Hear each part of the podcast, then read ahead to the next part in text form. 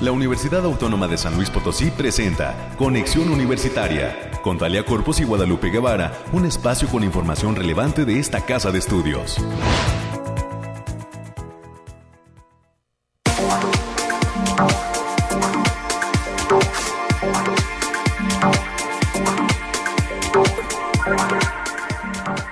Muy buenos días a todas y a todos. Es viernes ya 8 de julio del año 2022. Soy Talia Corpus y a nombre del equipo que hace posible este esfuerzo de comunicación le doy a usted la más cordial de las bienvenidas y le pido que nos acompañe, que se quede en la sintonía de las frecuencias universitarias hasta las 10 de la mañana. Esto es Conexión Universitaria y estamos ya preparados, todo un equipo de profesionales, para llevarle a usted información de interés sobre lo que acontece en nuestra casa de estudios. A lo largo de la siguiente hora estaremos abordando diferentes temas, como por ejemplo esta invitación que nos va, nos va a extender la eh, maestra Laura Medina García, directora de proyectos de la División de Vinculación Universitaria, que nos estará platicando sobre el curso titulado Formación de Vinculadores UASLP. Esta será la primera entrevista que le estaremos presentando a usted en punto de las 9.20 de la mañana.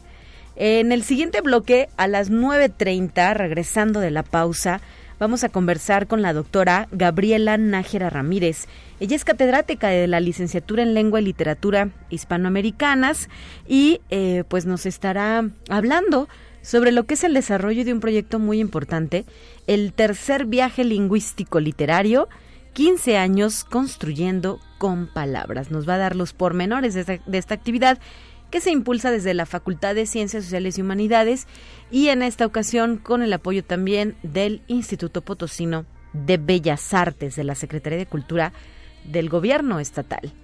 En el último bloque a las 9.45 de la mañana vamos a presentarle a usted la conversación con el doctor Alfredo Hubart.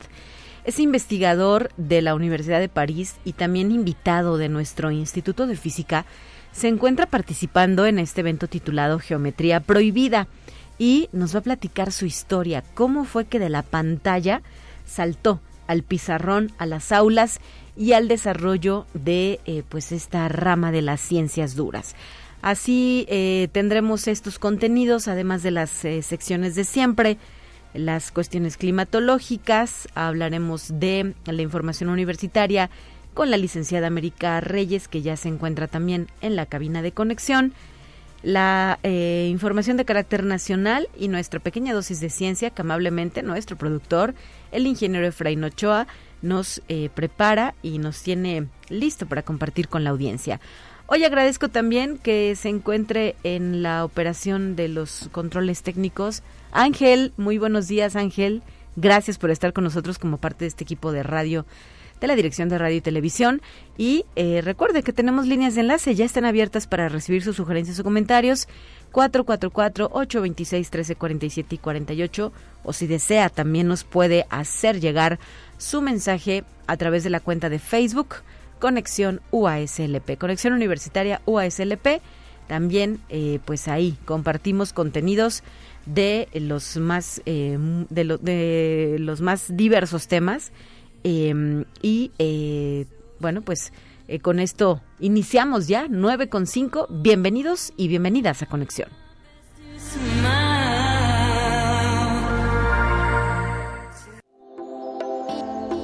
Aire, frío, lluvia o calor. Despeja tus dudas con el pronóstico del clima. Desde el Laboratorio de Variabilidad Climática de la USLP, Alejandrina Dalemese ya está lista con su reporte. Adelante, muy buenos días, Alejandrina. Hola, Talia, muy buen día. Aquí te traigo el pronóstico más cercano de nuestro estado, que en esta ocasión consta para este fin de semana del 8 al 10 de julio. Desglosándolo por zona, en el altiplano potosino estarán con temperaturas máximas de 33 grados centígrados y mínimas de 17. Cielos mayormente despejados con espacios de nubosidad dispersa. Se prevén vientos ligeros de 10 kilómetros por hora y posibles ráfagas que pueden llegar a superar los 20 kilómetros por hora. En la zona media tendrán temperaturas máximas de 36 grados centígrados y mínimas de 20. Cielos mayormente despejados con espacios de nubosidad importantes. Se esperan vientos de 5 kilómetros por hora y posibles ráfagas que pueden llegar a superar los 15 kilómetros por hora. Y el Huasteca Potosina estarán con temperaturas máximas de 37 grados centígrados y mínimas de 23. Cielos mayormente nublados con espacios de sol de importancia, vientos ligeros de 5 kilómetros por hora y posibles ráfagas de 15 kilómetros por hora. En la capital Potosina se presentarán temperaturas máximas de 29 grados centígrados y mínimas de 14. Cielos mayormente despejados con espacios de nubosidad dispersa vientos de 15 kilómetros por hora y posibles ráfagas que pueden llegar a superar los 30 kilómetros por hora. Y nuestras recomendaciones para este fin de semana, Natalia, es avisarles que continúa el factor de radiación ultravioleta en nivel extremo, por lo que se debe considerar no exponerse al sol más de 25 minutos consecutivos en horas de mayor insolación. Hasta aquí el pronóstico para este fin de semana, Natalia. Muchísimas gracias, Alejandrina, y seguimos en contacto con ustedes. Que tengan un excelente fin de semana. Hasta el próximo lunes. Igualmente, hasta pronto.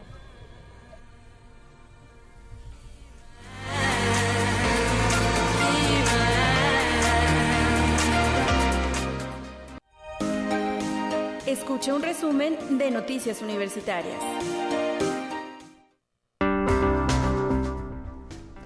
América Reyes, ¿cómo estás? Muy buenos días.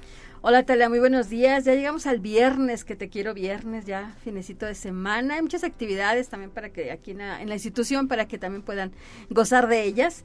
Este, si usted nos va, nos está escuchando, ya está desayunando, provechito, si va manejando, con toda la precaución del mundo, porque si, a, pesar de que hay menos tráfico ya por los chamacos ya no están yendo a la escuela, pero como quiera cuídese, cuídese, respete los señalamientos, por favor. Hay, hay que se, hay que evitar ser parte de las estadísticas ¿verdad? De accidentes en San Luis Potosí.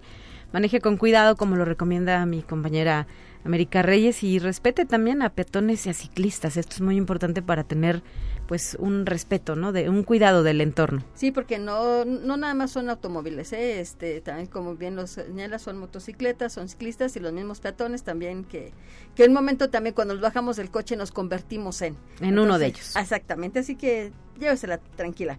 Mientras van tanto, vamos a darle la información y 11 integrantes de la Defensoría de los Derechos Universitarios y de la Oficina del Abogado General de esta Casa de Estudios recibieron una certificación del Centro de Investigación, Análisis y Formación para el Desarrollo Humano, AC Onyalistli, en atención de primer contacto a mujeres víctimas de violencia de género. Este evento tuvo lugar en la sala 5 del Centro Cultural Universitario Bicentenario. Ahí el rector, el doctor Alejandro Javier Cermeño Guerra, manifestó que este tipo de cursos permitirán que la universidad cuente con personas profesionales en todos los ámbitos, lo cual da fortaleza que permitirá extinguir la violencia de género. Y enhorabuena para todos ellos. Así es, gracias por la labor que llevan a cabo en la Defensoría de los Derechos Universitarios y pues nada como seguir actualizándose y pulir, ¿verdad?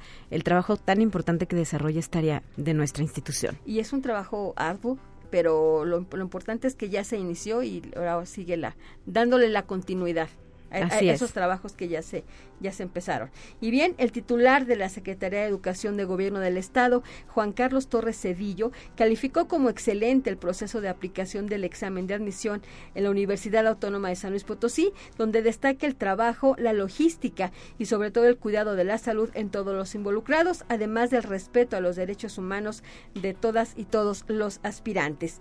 Y la percepción en general entre los aspirantes que asistieron al examen de admisión fue de reconocimiento al orden y puntualidad con que se llevó a cabo, así como el apoyo que recibieron en todo momento del personal de las entidades universitarias. Los jóvenes Natalia Lara Díaz, Frida Compeán, Alan Silos y Ana Sofía Escamilla coincidieron en tener el mismo objetivo, ser parte de la máxima casa de estudios potosina. Tuvieron una muy buena percepción, Talia. Eh, cuando terminaron el examen, eh, muchos de ellos sí coincidieron en señalar este tipo de, de aseverar este tipo de situaciones donde dijeron que todo se les había tratado muy bien, la atención que se les brindó y sobre todo los espacios estuvieron bastante relajados y con el 70% de aforo también. Sí, en efecto, América y ello habla pues de la calidad de, que tiene nuestro proceso, que además hay que recordarlo, está certificado con el ISO 2015, eh, es un proceso que por lo mismo no puede eh, tener eh, modificaciones o cambios trascendentes como ayer lo platicaba, antier lo platicaba, ¿no? Casos de chicos de no llega el examen, ¿me lo pueden aplicar otro día? No, Obviamente estas circunstancias no se pueden presentar y por ello, eh, pues la universidad eh, tiene también una altísima demanda, ¿no? Con estos datos que se arrojaron en este último eh, proceso de admisión, que nos hablaba de más de 18 mil, ¿no? Aspirantes que habían levantado la mano. Obviamente no todos acaban de cumplir requisitos o no presentan, por ejemplo, su examen psicométrico, quedan fuera del mismo. Y pues el gran momento es esta prueba. Los resultados mañana, hay que reiterarlo ya, seguramente todos los tienen, lo tienen muy presente, todos los que participaron en este proceso de admisión 2022. Mañana a partir de las 8 de la noche, en el sitio web resultados.uslp.mx se va a divulgar a detalle la información de quiénes van a integrar una nueva generación UASLP y pues eh, quienes queden fuera, porque sí hay eh, un porcentaje desafortunadamente amplio en respecto a la demanda que, que no puede estudiar en esta casa de estudios, perdón la redundancia, que no puede estudiar en nuestra universidad, eh, pues no se desanime. Hay personas que en el segundo o tercer intento lograron y hoy están egresando de una carrera profesional. Y si no, pues también hay otras opciones de estudio público y privado en el estado potosino. Si mientras tanto llévesela tranquila, ya mañana póngase nervioso después de las 8 de la noche y para que cheque estos resultados. Y como ya te lo platicaba Talia, el día de hoy también hay actividades y el día de hoy están arrancando las actividades en línea de la decimotercera edición del Día de Puertas Abiertas del Instituto de Metalurgia. Este evento se va a desarrollar a partir de las 11 de la mañana a través de la plataforma Teams. Habla cápsulas y experimentos interactivos, por lo que los invitamos a seguir todas las actividades en el YouTube del Instituto de Metalurgia, así que pónganse a las 11 de la mañana. Y la Facultad de Economía está invitando a inscribirse al curso Fundamentos de Analítica de Datos, aplicación para negocios y ciencias sociales utilizando Orange Data Mining, que tendrá una duración de 10 horas está planteado a realizarse a partir del lunes 11 de julio con duración hasta el 14. El costo de inscripción es de mil pesos para público en general y 900 para la comunidad OASLP. Para mayores informes e inscripciones puede ser a través del correo educación.continua arroba eco.uaslp.mx. Y si eres egresado de la licenciatura en nutrición, se les invita a, responder una encuesta que se está difundiendo a través del Facebook Facultad de Enfermería y Nutrición, la cual tiene el propósito de recabar opiniones acerca de su vida profesional, misma que dará pauta para conocer las fortalezas y necesidades del licenciado en nutrición en la Universidad Autónoma de San Luis Potosí. Pueden visitar las redes de la entidad para que puedan contestar este ejercicio y la Facultad de Agronomía Veterinaria de esta casa de estudios está organizando la Feria Internacional Agropecuaria Agrobet UASLP, misma que va a tener lugar los días 13 y 14 de octubre del presente año, donde va a haber exposiciones, talleres, ponencias magistrales, eventos culturales y deportivos. Para mayores informes pueden marcar al teléfono 44 48 26 13 14 o bien en el correo dirección arroba agr.uaslp mx y las facultades de Medicina, Psicología y Ciencias Sociales y Humanidades están invitando al curso Factores clave en la elaboración de propuestas de financiamiento que se va a llevar a cabo los días 11, 12, 13, 18 y 19 de julio en un horario de 9 a 12 horas a través de la plataforma Teams. Los facilitadores serán los doctores Nicolás Timothy Kaufman, la doctora Gabriela Silva Maceda, la doctora Úrsula Fabiola Medina Moreno, así como el doctor Alexander Betancourt. Para mayores informes, esto es en el coro institucional a través del cartero. Y ya para concluir, Talia, si ya estás por terminar tu formación universitaria, si eres estudiante de educación superior y requieres financiamiento para cubrir tus gastos de inscripción y titulación, la CIFIDE te apoya con, un, con hasta 30 mil pesos para que puedan solicitar al, por el programa de beca crédito para universitarios. Para mayores informes a través del Facebook CIFIDE UASLP. Y tenemos aquí un poquito de más información, Talia. y por tercer año consecutivo, la plataforma de MF está invitando a través de la Coordinación Académica en Arte de esta Casa de Estudios a participar en los talleres de fotolibro, cuyos propósitos son concebir un espacio dedicado a la producción, edición, experimentación y diseño de maquetas, los cuales brindarán asesoría conceptual y teórica para el desarrollo de estas obras fotográficas. La convocatoria es para público en general, pero principalmente representa un llamado a artistas, fotógrafos, estudiantes de arte, etcétera, y estará abierta hasta el próximo 31 de julio. Para mayores informes es a través del portal www.miradasalfotolibro así completito, com. Y también estamos eh, eh, bueno ya habíamos comentado de, lo, de la CIFIDE la parte de agronomía. Y con esto terminamos Talia.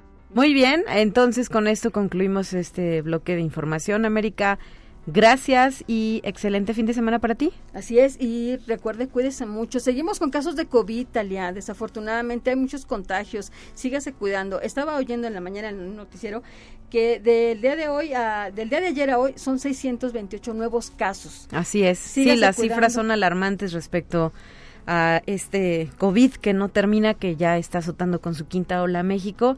Y pues San Luis Potosí desafortunadamente no es la excepción. Entre comillas, podríamos decir que lo menos complicado es que gracias a las vacunas es muy diferente cómo te da un COVID hoy en día, que puede ser solo una gripa, una irritación en garganta, un dolor de cabeza intenso, a como sucedió en las anteriores eh, pues olas, ¿verdad? Oleadas. Pero ello no implica que debamos eh, dejar de cuidarnos, por el contrario, no hay que tomárselo tan a la ligera. Sí ha habido también fallecimientos de personas adultas mayores y de verdad, si usted no se ha vacunado, ya no le haga loco, ¿no? Ya vaya a ponerse la vacuna. También el gobierno del estado anunció la segunda etapa de vacunación para menores de edad a partir de los cinco años. Entonces, eh, pues ¿qué esperamos, ¿no? Hay que no hay que perder el tiempo, hay que inmunizar a nuestras niñas y niños. Es muy sencillo cumplir los requisitos, únicamente hay que tener voluntad para hacerlo y de esta manera no solamente los protegemos a ellos, que además ya están en este periodo vacacional, sino también a nuestras familias y seres queridos. Así es que por favor, hagan caso, vacúnense, extremen precauciones, no dejen de usar el cubrebocas. Recordar que de nueva cuenta ya es obligatorio el uso del cubrebocas en espacios abiertos y cerrados.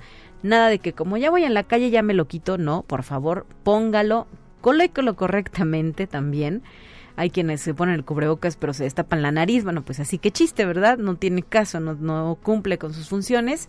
Y eh, pues recuerde cambiarlo también cada tres horas, por ejemplo, en el caso de los eh, cubrebocas desechables tipo quirúrgico, estos que se pusieron de moda color azul, ahora ya hay de muchos colores, pues la recomendación es que cada tres horas se lleve a cabo el cambio para que sea efectivo el uso de esta, eh, pues ahora prenda que también incorporamos a nuestro, a nuestro vestir.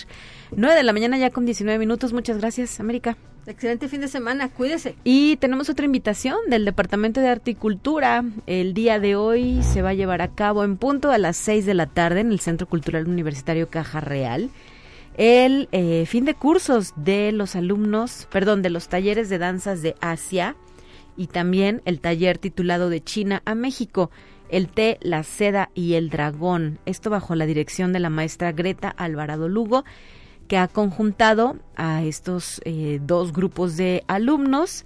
Entonces, eh, pues hoy, en punto de las seis de la tarde, en el Centro Cultural Universitario Caja Real, que se localiza aquí en el corazón del Centro Histórico de la Ciudad Capital, se, se llevará a cabo la presentación de este espectáculo titulado Luna de Oriente. Y de la misma forma, recordar que hoy, pero a las 8 de la noche, inicia esta serie de conciertos titulado Rock in la Uni. Eh, toca el turno del grupo Deluxe con su programa que han titulado Divas Night en el patio del edificio central. Hoy viernes, 8 de la noche, la entrada es totalmente libre y como nos lo contaba eh, Gloria Gallardo, para toda la familia. Así es que todas y todos son bienvenidos a estos conciertos, estas actividades con carácter gratuito que ofrece nuestra institución. Y agradezco además a la Maestría en Derechos Humanos que nos ha informado sobre el cambio de fecha para la presentación del libro titulado Descolonizando el Constitucionalismo, más allá de promesas falsas o imposibles.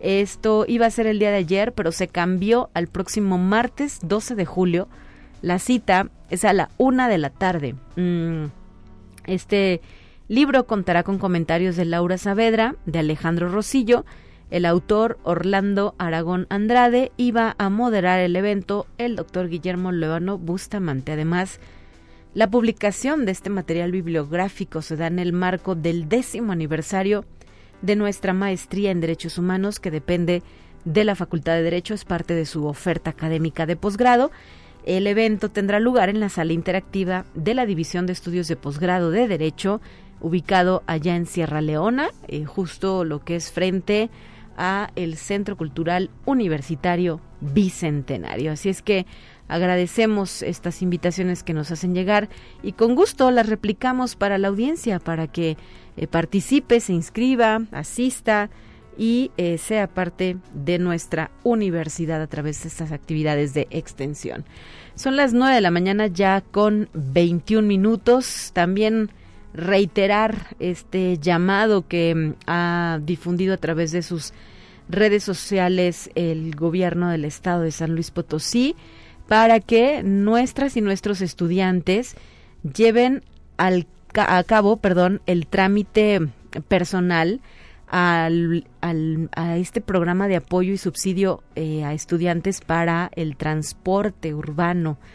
El proyecto se llama Mi Pase y eh, significará que se les otorgue un apoyo económico a través de una tarjeta movilizadora a las y los alumnos de nivel superior de las escuelas públicas.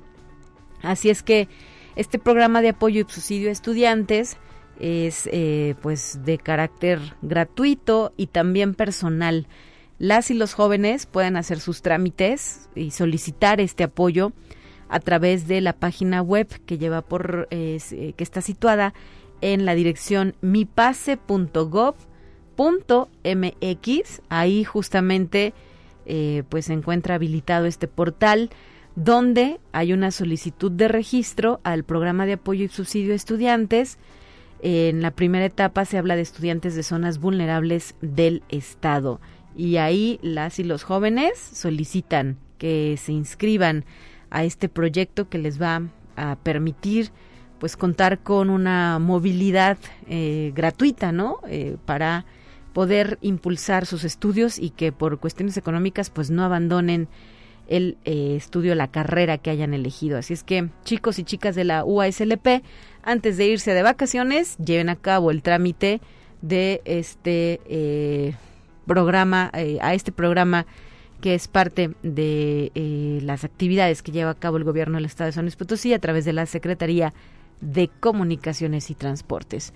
Son las 9 de la mañana con 24 minutos. Tenemos algunas complicaciones para poder localizar a nuestra invitada no nos conteste el teléfono. A ver si alguien conoce a la maestra Laura Medina. Si la tienen a un lado, avísenle que la estamos esperando para entrar al aire aquí en Conexión Universitaria. Pero en lo que esto sucede, vamos con nuestra siguiente sección. Ya están listos los temas nacionales. Se los presento a usted y continuamos.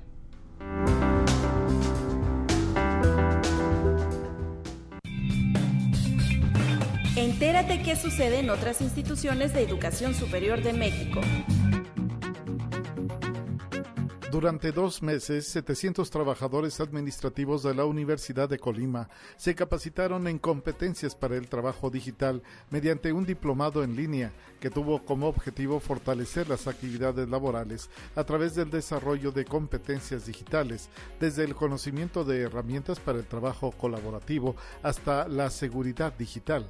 La institución ha sido un referente en materia de investigación y desarrollo de tecnología y que, debido a la pandemia, aceleró varios procesos. Conexión Universitaria con destacados resultados enfocados a la atención de las y los pacientes con diabetes a través del trabajo transdisciplinario de promotores y promotoras de la vida saludable, cerró la vigésima segunda edición del Diplomado en Educación Terapéutica en Diabetes, programa impartido en la División de Ciencias de la Salud del Campus León de la Universidad de Guanajuato. El diplomado consistió en capacitar a las y los profesionales de la salud para implementar un proceso de educación que oriente el autocuidado de las personas con diabetes y apoyarles en el manejo adecuado de su condición para la prevención de complicaciones crónicas. Conexión Universitaria. La Universidad Autónoma de Aguascalientes llevó a cabo el simposio para la conservación de las víboras cornudas mexicanas, que contó con la participación de reconocidos herpetólogos de talla nacional e internacional. La jornada permitió abordar temas importantes sobre la especie desde donde se pudo hacer énfasis en la importancia de promover su conservación, sobre todo al saber que la serpiente cornuda es una especie endémica de México que incluso fue venerada en la antigüedad por representar diversos símbolos místicos, religiosos y militares en la historia de las culturas mesoamericanas. Conexión Universitaria. La Universidad Autónoma Metropolitana suscribió un convenio de colaboración con el Ayuntamiento de Tecamac para aportar a la mejora académica del personal del municipio, abrir espacios para servicio social de estudiantes, fortalecer proyectos de alto impacto social y realizar actividades conjuntas de difusión cultural. El doctor José Antonio de los Reyes Heredia, rector general de la Universidad Autónoma Metropolitana, afirmó que este tipo de iniciativas constituyen de alguna forma una extensión de cada uno de nuestras unidades y marca la presencia que debemos tener con la sociedad, afirmó.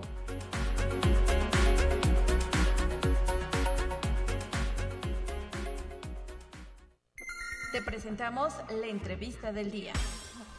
De manera muy rápida agradezco a la maestra Laura Medina García, directora de proyectos de la División de Vinculación Universitaria, que se encuentra con nosotros para hablar de este curso titulado Formación de Vinculadores UASLP.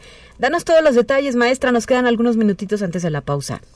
Bueno, con todo gusto, buenos días. Solo para invitar a los docentes que aún no se inscriben a nuestro curso para vinculadores en este programa de capacitación que el maestro Guilmán Marín tiene de manera continua quienes tienen alguna función de servicio social, prácticas profesionales, educación continua, emprendimiento y seguimiento de egresados están cordialmente invitados este miércoles 13 de julio de 9 a 1 de la tarde en el edificio de posgrado. Se pueden inscribir en el correo lucero arroba uaslp.mx. ¿Hay algún costo de inscripción? No, no, no. Eh, los cursos de capacitación siempre son sin costo son dirigidos a esta red de vinculación que se tiene a nivel institucional. Muy bien. Eh, ¿Hasta cuándo se pueden inscribir? Pues hasta este mismo día eh, tenemos un espacio pues abierto donde podemos convivir sin mayor problema en esta circunstancia de COVID y entonces pues los esperamos a todos nuestros vinculadores de la universidad. ¿El evento dónde se va a desarrollar es presencial, virtual? Es presencial para los vinculadores que están en los campus de en las facultades de la, capital y para nuestros vinculadores de los campus de manera virtual. Excelente. ¿Y cuáles son las ventajas de formarse eh, bajo este tipo de cursos? ¿Para qué sirven de manera efectiva, maestra? Sí, gracias. El maestro Dilmer María tiene eh, la estrategia de desarrollar o fortalecer las habilidades de comunicación, asertividad, liderazgo, eh, servicios y esta vinculación para el intercambio de colaboraciones hacia los sectores. Y entonces este tipo de cursos y de actividades pues hacen esto, fortalecer las actividades de la gente que estamos en esta área. Muy bien, bueno, para mayores informes e inscripciones, reitéranos la cuenta de correo, la línea telefónica y hay que eh, también reiterar es solo para personal universitario. Sí, vinculadores. Se pueden inscribir en el correo lucero arroba uaslp.mx o en el teléfono 444-102-7245, extensión 7116. Muchísimas gracias. Muchas gracias, saludos. Que sea un éxito. Hasta la próxima 9 con 29, tiempo de una pausa. Vamos a un corte y estamos de regreso con más aquí en Conexión Universitaria.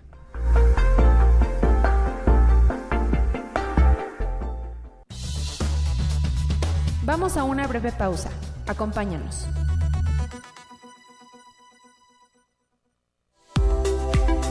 Conexión Universitaria ya regresa con más información. Te presentamos la entrevista del día. En la línea telefónica, la doctora Gabriela Nájera Ramírez, catedrática de la licenciatura en Lengua y Literatura Hispanoamericanas, ya se encuentra lista para platicarnos todos los detalles de lo que es este tercer viaje lingüístico literario que tiene por lema 15 años construyendo con palabras. Bienvenida, doctora, muy buenos días. Muy buenos días, Talia. Muchas gracias por la invitación para platicar acerca de este ciclo de conferencias que estamos organizando aquí en la licenciatura en Lengua y Literatura Hispanoamericana. Y que se ha vuelto además ya una tradición, ¿no? Con esta tercera edición. Eso estamos intentando precisamente en convertirlo en una tradición para nuestra carrera y también para la facultad, así como para toda la gente que esté pues interesada en la literatura y que quiera conocer más temas, más autores. Este, como dices, es el tercer eh, encuentro que tenemos de esta naturaleza. Venimos trabajando con esto desde la, el inicio de la pandemia, precisamente en modalidad virtual como ocurría todo y, tenía la intención de que fuera un viaje, como su nombre lo dice, fue idea del doctor Ramón Alvarado, que es también uno de los organizadores, que, que, en este momento de encierro pudiéramos salir de viaje al menos este, por las letras, visitar otras literaturas de, de distintos países y, y bueno, un poco jugando con eso, ¿no? Del encierro y de poder salir pero pues ahora ya tenemos la posibilidad en esta ocasión de tener encuentros presenciales. Así es, en esta ocasión, ¿cuándo se va a llevar a cabo este tercer viaje lingüístico literario? ¿Dónde, cuándo, dónde y quiénes participan? Es decir, ¿quiénes van a estar acompañándolos en esta odisea? Este, vamos a estar del martes 12 de julio al jueves 14 y vamos a tener dos sedes, va a ser en la Facultad de Ciencias Sociales y Humanidades, eh, particularmente en la sala de exámenes, y vamos a estar, eso va a ser en las mañanas, vamos a tener conferencias de distintos investigadores a nivel nacional, y por las tardes va a haber algunas eh, mesas de diálogo de distintos autores regionales eh, en el Instituto Potosino de Bellas Artes, en la Galería Antonio Rocha Cordero pues es un cartel bastante variado. Vamos a tener, por ejemplo, investigadores, eh, investigadores del Colegio de San Luis, de la UNAM, de la Universidad Autónoma de Ciudad de México, del Instituto Tecnológico de Estudios Superiores de Monterrey. Y va la diversidad de temas la puede consultar puntualmente el público en, en nuestra página de Facebook, pero pues va a haber temas de ciencia ficción, literatura policíaca en México, lectores de prensa, revistas literarias mexicanas, van a hablar de Ibargüengoitia, está muy nutrido en ese sentido el programa. Y ya por la tarde pues para los eh, para el público también en general este va a haber la visita y la plática y, pues el diálogo entre autores de por ejemplo de Lorena Rojas, de Ronnie Medellín, de Lilia Ábalos, Adán Medellín, vamos a tener también la presencia de Adriana Badín, de Aldo Recendis, y de Jan Karen. También vamos a tener el, próximo jueves por la tarde a las 5 a las 5 una mesa de las distintas editoriales que se están editoriales independientes de aquí de San Luis Potosí. Entonces nos van a acompañar Darío Ortiz Celestino, Dalia García, eh, Quetzali entre otros. Y vamos a cerrar el evento con una presentación editorial que va a ser a las 7 de la tarde el próximo jueves eh, del libro Un solo mar de Mari Carmen Aparicio. Okay. Pues más o menos ese es el cartel que tenemos, pero además va a haber algunas otras cosas, ¿no? Como stands de librerías allá instalados en el IPA para que la gente conozca también pues este otras librerías van a estar por ejemplo la cafedrería Itaca, la librería REM, el Diva Negro, eh, la editorial Bocho Amarillo y Crisálida Ediciones que van a llevar pues sus publicaciones para que, la gente también conozca más, ¿no? Claro. Eh, ¿Cómo se inscriben? ¿Hay que eh, registrarse para poder participar de las actividades? ¿Son abiertas al público o solo para estudiantes de la licenciatura?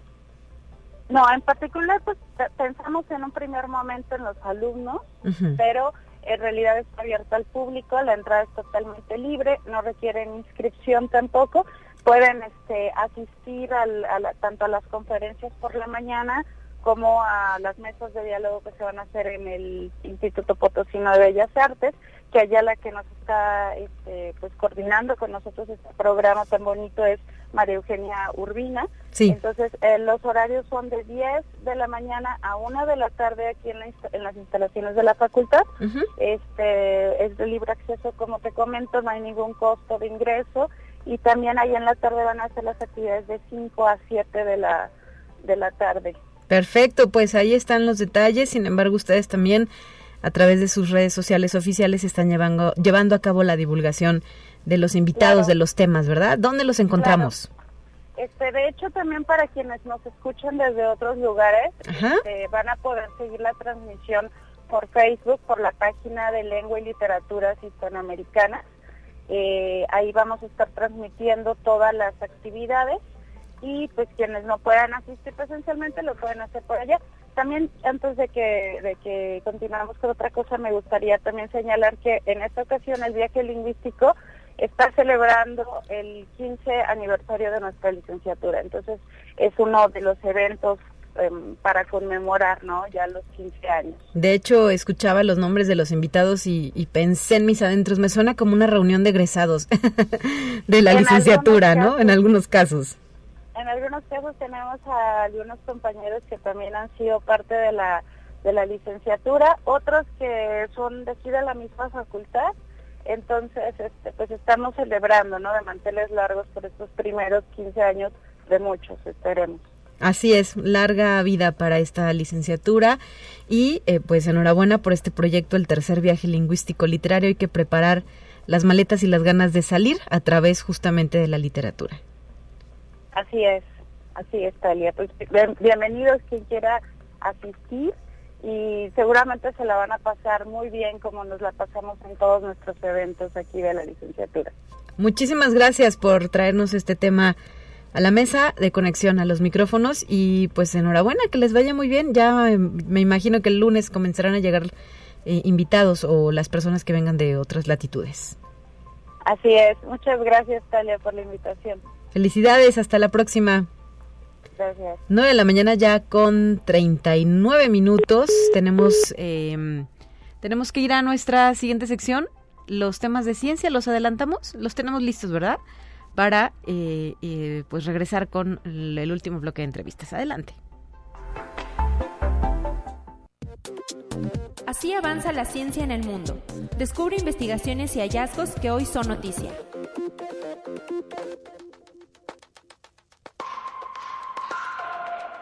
La subvariante BA2.75 de Omicron es una variante que tiene potencial de más contagios, por lo que podría convertirse en preocupante. Esto a pesar de que hay pocos casos confirmados en la India, Australia, Canadá, Alemania, Reino Unido y Nueva Zelanda.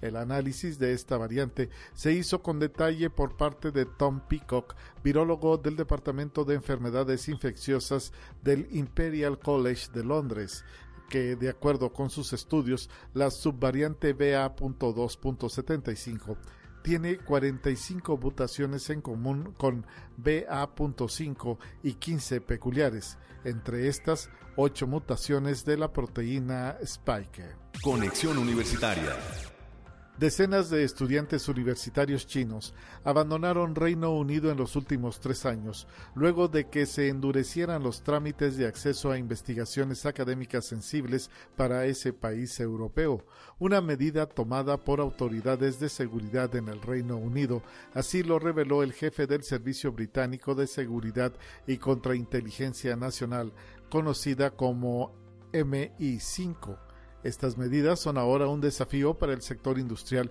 y la propiedad intelectual de Occidente, que consideran cada vez más autoritario al Partido Comunista Chino. Conexión Universitaria. Apple anunció que lanzará en otoño una nueva función llamada modo de bloqueo, cuyo objetivo principal será proteger a sus dispositivos de los ataques de spyware. La función proporcionará protección adicional para un número de usuarios muy pequeño, cuyos dispositivos podrían ser objeto de ataques cibernéticos con software espía financiados por gobiernos. Conexión Universitaria una nueva partida presupuestaria del Pentágono será destinada al desarrollo de aerostatos estratosféricos que permitirán detectar y seguir la trayectoria de las armas hipersónicas que tienen en su arsenal China y Rusia. El proyecto de arquitectura estratosférica encubierta de larga permanencia está diseñado originalmente para detectar a narcotraficantes, pero se convertirá en un sistema de disuasión de potenciales ataques hipersónicos funcionarios del Departamento de Defensa están dispuestos a aumentar drásticamente el gasto para estas pruebas.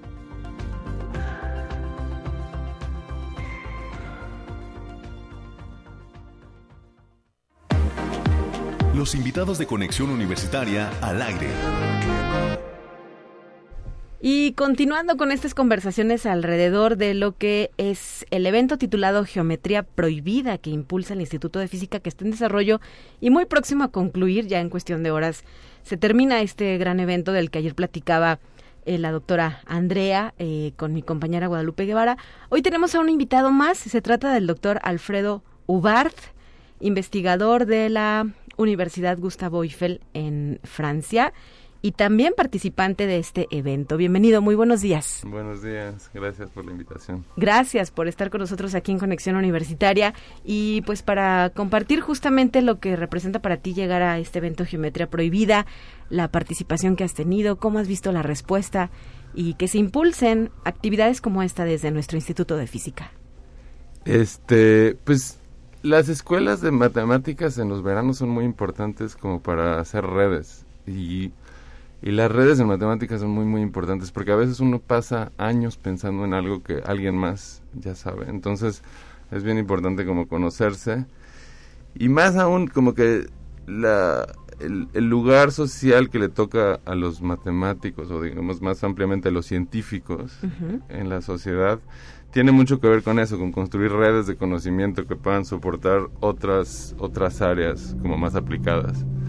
Este, entonces, se me hacen importantísimas y pues está muy bien organizada esta, este, tiene este nombre como medio Kashi, este, geometría prohibida. Eh, sí, he visto como muchísimo entusiasmo de los estudiantes, veo veo una cosa bonita, pues. Sí, para un verano diferente, ¿no? Porque hay que recordar que la mayoría de los estudiantes universitarios pues ya están de vacaciones, estas son actividades extracurriculares y ayer nos platicaban que eran más de 30 chicas y chicos que se reunieron y decidieron incorporarse a esta geometría prohibida. Eh, platícanos, doctor Alfredo Jubart, eh, ¿cómo fue tu incursión en la ciencia? Sabemos que hay una historia peculiar, ¿verdad?, en lo que pues era tu desempeño y ahora eh, tu labor dentro de esta área del conocimiento. Pues Compártenos tu historia. Desde muy niño eh, yo era un niño raro, así como cliché de matemático, yo era un niño raro y, en mi primaria eh, le pidieron a mi mamá que me llevaran a una, a una escuela para retrasados mentales. No. sí. Y mi mamá les dijo, yo no creo que sea necesario. Y luego hubo un examen de matemáticas y entonces le dijeron a mi mamá, llévatelo a una escuela de genios. Ok, porque me fue muy bien.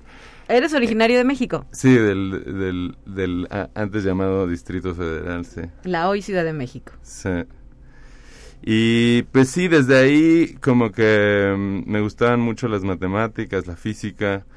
Eh, eh, veía estas imágenes de Einstein y me decían que el tiempo era relativo y unas cosas así. Yo me la pasaba tratando de entender cosas de matemáticas y de física. Y luego, pues como que desde ahí tenía ganas, pero en algún momento me empecé como a inclinar por el arte, por el cine, por la literatura, por la filosofía. Y, y coincidió que cuando entré a la universidad fue la huelga de la UNAM en el 2000. Y entonces entré a otra universidad a estudiar comunicación, como lo diametralmente opuesto de matemáticas. Me había costado mucho trabajo tomar una decisión. ¿A la UNAM entraste qué carrera? ¿O no entraste? Ah, entraste. Sí, entraste a carrera. Sí. Ok. Pero empezó la huelga, entonces busqué otra, otra algo que hacer. En lo que se resolvía este conflicto. Y entonces tuve un año y medio estudiando comunicación. Un año estudiando comunicación y un año y medio estudiando filosofía. ¿Y lo estudiabas a la par o desertaste de la UNAM? No, no, lo estudiaba. Lo que pasa es que la UNAM estaba en huelga y, y, luego traté de estudiarlo a la par. Y en realidad yo creo que lo hubiera logrado si no hubiera sido porque las universidades estaban muy lejos una de la otra. las distancias en México son un tema, sí, sí, sí, sí. Este, y después, aún cuando ya había dejado la comunicación, tenía muchos amigos músicos y a mí me estaba interesando mucho los videoclips. okay eran tiempos diferentes, había como grandes directores de videoclips, Spike Jones y Michel Gondry. No sé si decirlo, pero eran tiempos de MTV. eran tiempos de, ¿Te de MTV, de exacto. era cuando los videoclips importaban. Sí, sí, cuando no había reality TV en MTV, sino había videoclips. Ni había Netflix ni otras plataformas. Exacto. Y me invitó un amigo que tenía un, gran hit en el radio, me invitó a hacerle un videoclip. Este Sonido Láser Drake, no sé si has oído hablar de, esta banda. Pues me acuerdo de María Daniela. Ah, María Daniela es un proyecto alterno que tiene. Su sonido, láser, que era el complemento. Sonido Láser Drake empezó antes. Okay. Y luego empezó a trabajar con eh, María Daniel. Pues es buen pretexto para escucharlos, ¿no? Eh, en cuanto se acabe el programa ponemos algo de ellos. Órale. ¿Y luego? Y luego, pues me invitó a hacer este videoclip y lo hice eh, así como a los 22 años, sin conocer mucho técnicamente, con una camarita. con un par de amigos y, y, fue más o menos exitoso, salió en la tele, a la gente le dio mucha risa porque estaba medio mal hecho pero chistoso. ¿Y cómo se llamaba el video? ¿De qué? Se llamaba Pontiac Firebird 1982. Este, ¿Te acuerdas de una serie de los 80s que se llamaba Quítela? No, no, no me acuerdo cómo se llamaba, pero era de un coche que, que hablaba. Claro, sí, sí, sí. Pues la canción esta que fue un hit tenía un sampler de la música de ese, de ese show. Ok, ajá. Me sale muy mal, pero bueno. Y entonces, este... Y pues entonces reconstruimos ese coche, o sea, lo hicimos como en versión... Mexicana. Pues sí, versión, no sé, sí, una... O sea, como que conseguimos el coche, pero en blanco, y entonces lo pintamos como con pintura de agua, y lo lavamos al final del fin de semana, estuvimos filmando un fin de semana, le pusimos luces, y...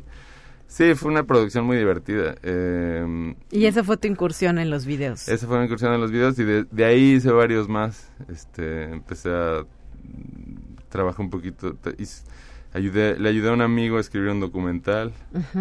Este ¿Y qué sucedió? ¿Cuántos años después diste esa vuelta de página y te pues, dedicaste? Pues, esto era como más o menos al mismo tiempo. O sea, estaba yo estudiando matemáticas. Ok. Pero pasaba más tiempo pensando en videoclips y así.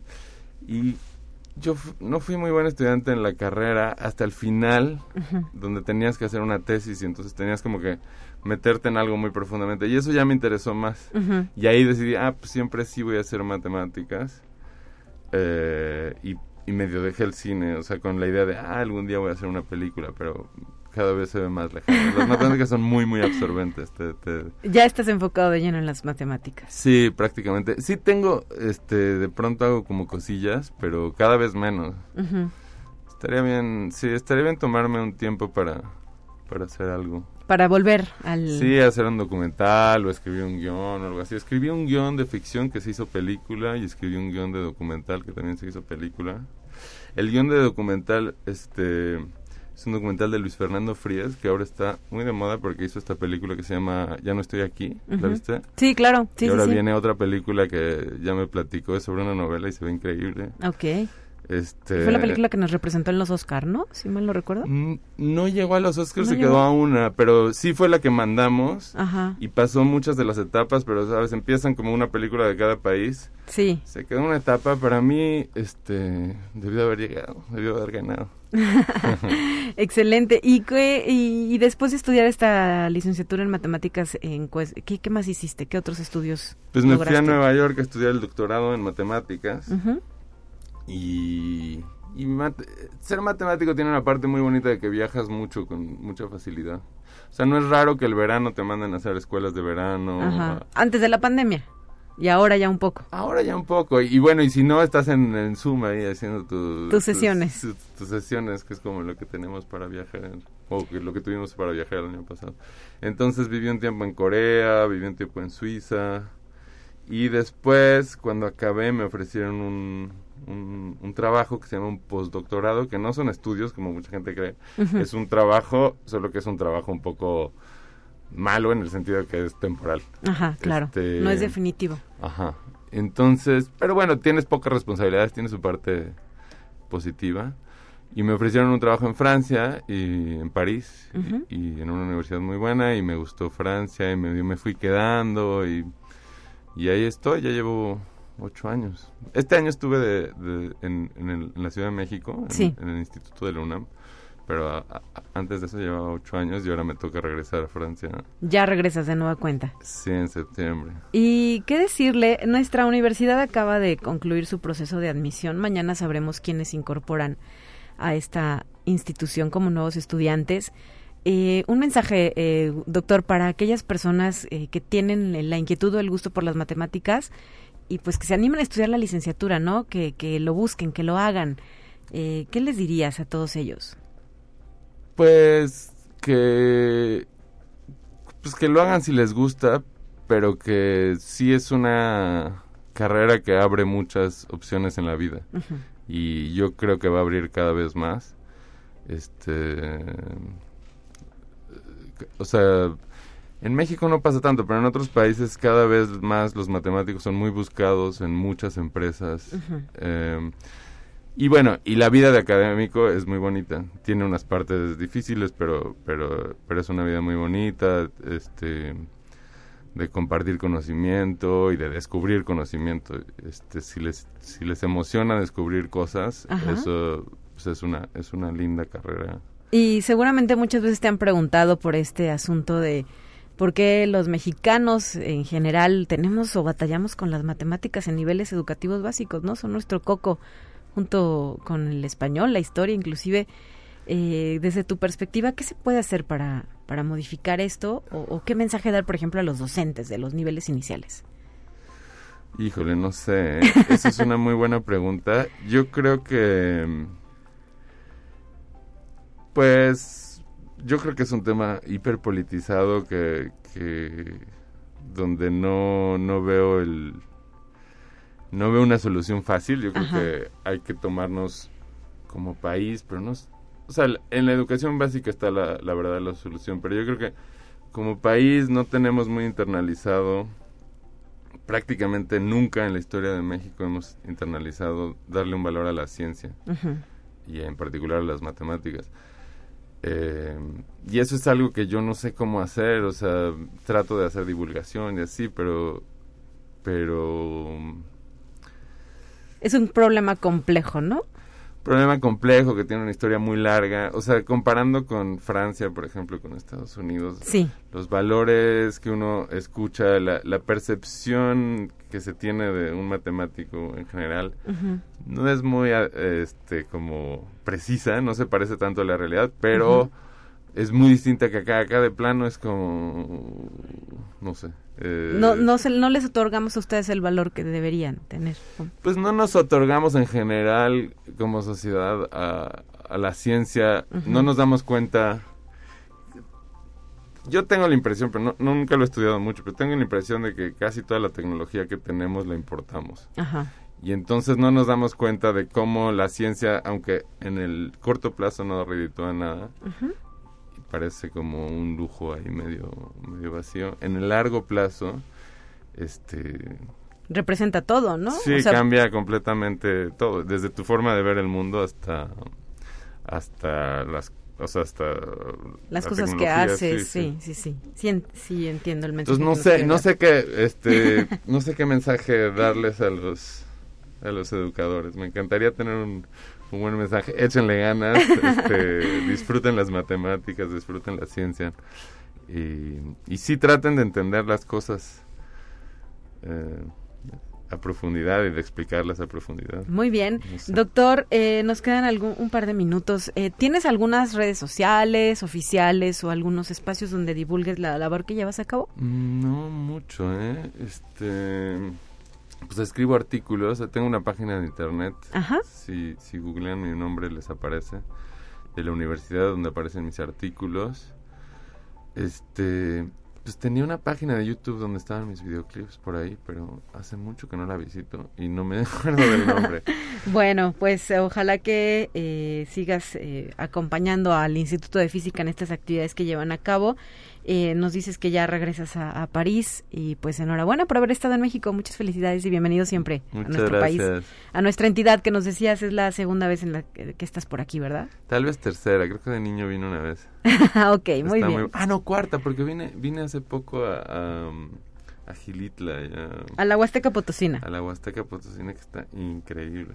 Perfecto, pues eh, gracias por haber estado con nosotros, por compartirnos eh, tu historia y lo que realizas eh, como parte de este cuerpo docente ahora de la Universidad Gustavo Eiffel allá en Francia y enhorabuena. Muchísimas gracias de nueva cuenta. Gracias a ti. Ya nos vamos, son las 9 de la mañana con 57 minutos, llegamos al final de la transmisión. Soy Talia Corpus, me despido deseándoles un excelente fin de semana y el próximo lunes estará de regreso mi compañera Guadalupe Guevara con la conducción de este espacio de noticias de Conexión Universitaria. Hasta la próxima. Gracias. La Universidad Autónoma de San Luis Potosí presentó Conexión Universitaria con Talia Corpus y Guadalupe Guevara. Sintoniza de lunes a viernes de 9 a 10 horas en Radio Universidad 88.5 FM y 1190 AM en San Luis Potosí. En el 91.9 FM con cobertura en el Altiplano Potosino o en el resto del mundo por el portal www.uaslp.mx y la app UASLP de descarga gratuita.